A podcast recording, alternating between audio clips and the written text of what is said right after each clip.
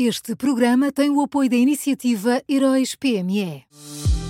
Já são conhecidos os semifinalistas da sexta edição dos Heróis PME. Chegou a hora de partilhar a sua opinião. Vote já na sua história favorita em heróispme.pt e ajude a selecionar os finalistas de cada categoria. Tem até ao dia 19 de maio. Esta é uma iniciativa Unit Consulting.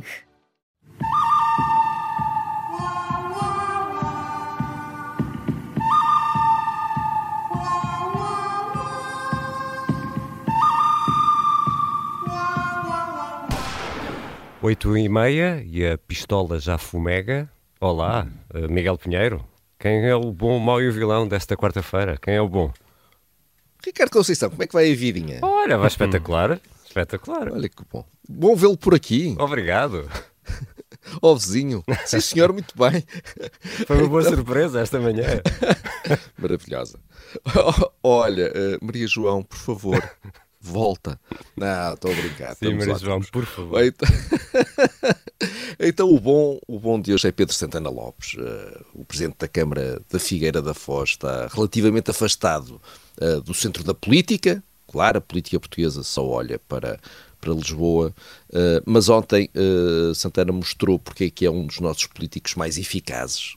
Uh, no meio de, de, mais um dia caótico nos hospitais, Santana Lopes contou no Twitter a história de uma senhora uh, que tinha ido de Alenquer para uma consulta de oftalmologia no Amadora Sintra e que só quando chegou ao hospital é que soube que as consultas externas estavam fechadas porque ninguém tinha achado que podia valer a pena avisá-la. Mas há, há, pior, é que quando lhe perguntaram em que altura tinha feito a marcação da consulta de ontem, a resposta foi há dois anos. Há dois anos.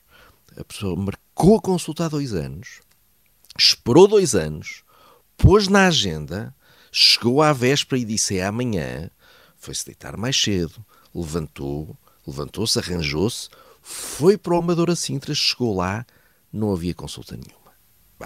Esta história uh, mostra tudo o que está profundamente errado com o nosso SNS, mostra a incapacidade de resposta do sistema, dois anos, mostra a incompetência de quem o gera, nem sequer consegue ter a consulta pronta, muito menos avisar a pessoa, e mostra a forma injusta e desigual como são tratados os portugueses menos privilegiados. Imagina esta senhora a voltar para Alenquer sem saber como é que agora vai ter uma nova consulta. Uh, e só a história desta senhora devia ser suficiente para o PS perder as próximas eleições, uh, mas ninguém deu por nada, a não ser Pedro Santana Lopes, e por isso, se calhar, Luís Montenegro devia falar mais com ele. Acho que era uma ideia.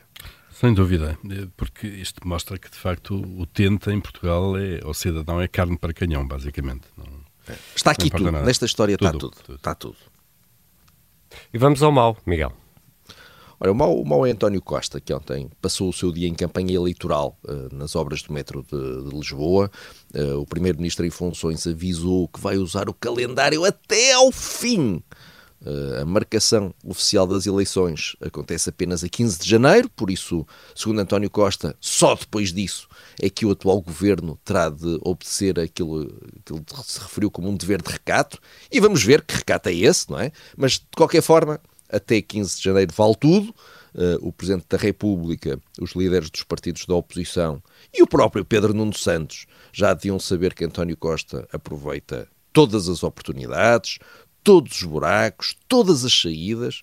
António Costa já está a preparar a sua próxima vida política, seja ela qual for. Uh, nós pagamos, claro, mas, mas isso sempre foi assim. Vamos ao vilão, Miguel Pinheiro. Olha, o vilão é, é, é, é, a iniciativa liberal que continua a perder né? as pessoas que pensam de forma diferente da atual liderança. Ontem foi a vez de sair José Cardoso, o terceiro candidato na última convenção do, do partido. Nessa convenção, Rui Rocha ganhou com 51,7% dos votos. Uh, Carla Castro, que conseguiu 44%, foi afastada das listas de deputados há dias com um convite para ocupar um lugar ligeiramente insultuoso.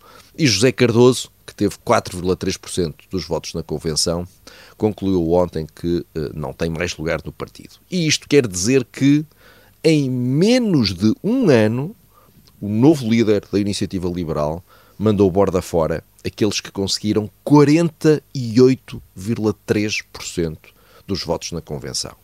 Uh, claro que há decisões nos partidos. Mário Soares teve uma grande decisão poucos meses depois da criação do PS e Francisco Sá Carneiro teve duas grandes decisões no PSD, mas o, o grupo que manda na iniciativa liberal, uh, a ideia que dá é que acha que sabe tudo e que não precisa de mais ninguém uh, vai perdendo peças e, e não parece importar-se nada com isso. E o bom desta quarta-feira, dia 3 de janeiro, é Pedro Santana Lopes, o mau António Costa, o vilão a Iniciativa Liberal.